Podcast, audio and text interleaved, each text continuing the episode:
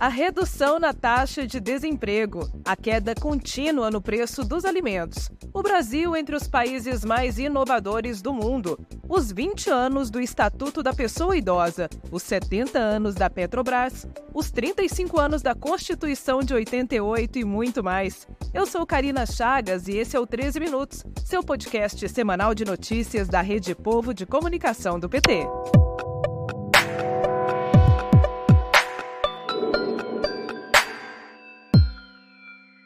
Sexta-feira, 6 de outubro de 2023. Esta produção do PTcast está sendo gravada no estúdio Marisa Letícia. Eu sou mulher preta e estou usando vestido azul e tênis preto. Meus cabelos são castanhos na altura dos ombros e na maquiagem estou usando batom na cor que a gente mais gosta, vermelho. E você fica agora com o resumo do que foi notícia na Rede Povo de Comunicação do PT. Vem comigo. Vamos começar a edição de hoje trazendo atualizações do estado de saúde da presidenta nacional do PT, Gleisi Hoffmann, e do presidente Lula. Ontem, quinta-feira, Gleisi recebeu alta do Hospital DF Star, em Brasília, após passar por uma cirurgia no coração no último dia 30. Ela irá finalizar o processo de reabilitação em casa. Já o presidente Lula iniciou as sessões de fisioterapia nesta segunda-feira, dia 2, no Palácio da Alvorada, como parte do processo de recuperação da cirurgia no quadril, a qual foi submetido na sexta-feira passada, dia 29, em Brasília. Nesta semana, o único compromisso oficial do presidente foi a assinatura do programa Desenrola Brasil. Lula deve retomar a agenda oficial na semana que vem.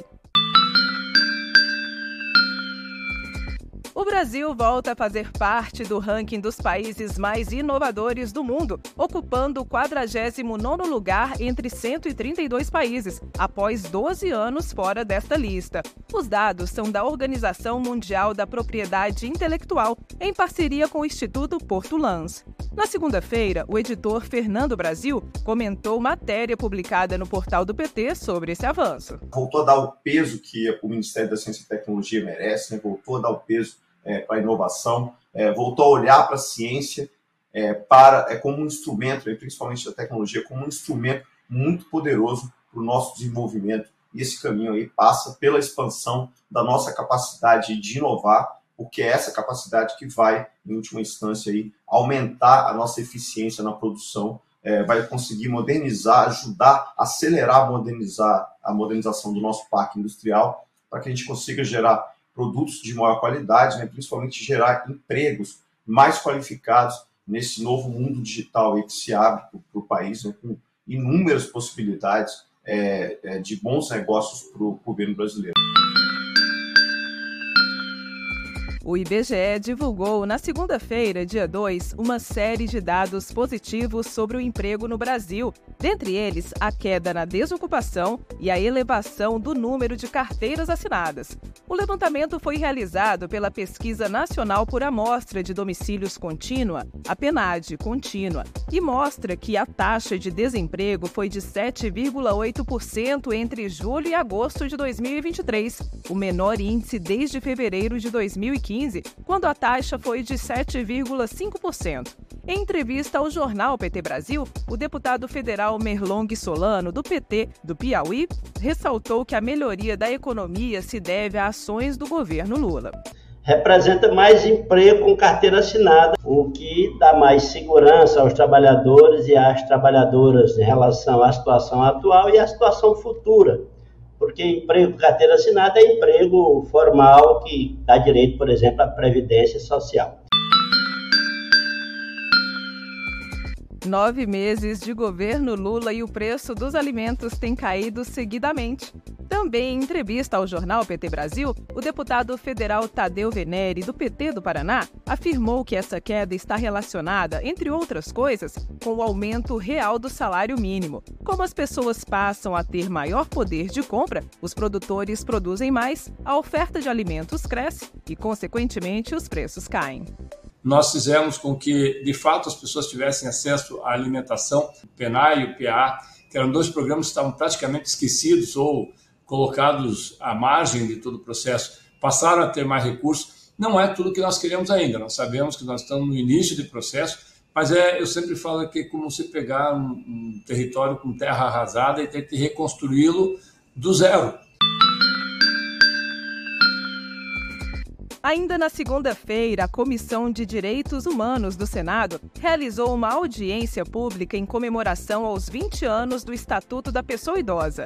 O senador Paulo Paim, autor do projeto de lei 10.741 de 2003, que criou o Estatuto do Idoso, destacou que o documento é uma das maiores conquistas do povo brasileiro e ressaltou a importância do empenho de toda a sociedade para fazer valer os direitos dessa parcela da população. Todos nós fizemos muito, mas temos muito ainda por fazer na luta pelo direito da pessoa idosa. O Brasil todo, por meio da boa luta, há de se mobilizar para que o Estatuto da Pessoa Idosa seja cumprido em sua essência e aprimorado. É importante que todos nós reconheçamos a questão da velhice como prioritária no contexto das políticas sociais. Precisamos ter bem claro em nossa mente que uma sociedade boa para o idoso é uma sociedade boa para todas as idades. E quem também está de aniversário essa semana é a Petróleo Brasileiro SA. A Petrobras acaba de completar 70 anos. Uma sessão solene no Congresso Nacional, requerida pelo líder do governo no Senado, Jacques Wagner, do PT da Bahia, e pelo líder do governo na Câmara, o deputado federal José Guimarães, do PT do Ceará, não deixou essa importante data passar em branco. Durante a solenidade, o atual presidente da Petrobras, o petista Jean Paul Prats, agradeceu a todos que ajudaram a construir a empresa e destacou que a estatal irá impulsionar a transição energética no país. A transição energética justa, presidente, será um caminho do país e a Petrobras será impulsionadora dessa jornada. Não foi diferente há 70 anos. Foi um movimento popular que fundou a nossa empresa, um movimento que articulou diversos atores da sociedade. É esse movimento que precisamos fomentar novamente para que o Brasil realize o seu potencial de despontar no mundo como uma potência energética. Para a Petrobras, o Brasil é nossa energia. Muito obrigado a todas e todos que contribuíram para essa jornada de 70 anos, em especial trabalhadoras e trabalhadores.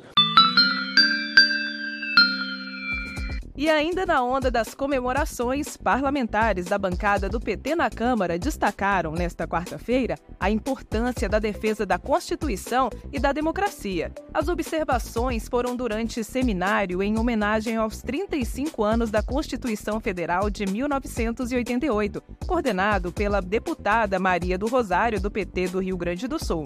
A deputada Benedita da Silva, do PT do Rio de Janeiro, única mulher negra a integrar a Assembleia Nacional Constituinte, falou sobre o processo de construção da Constituição e os caminhos que ainda podem ser trilhados. A democracia tem que permanecer viva, potente, e nesse sentido, nós estamos aqui para homenagear esses 35 anos. A nossa Constituição precisa ser revista.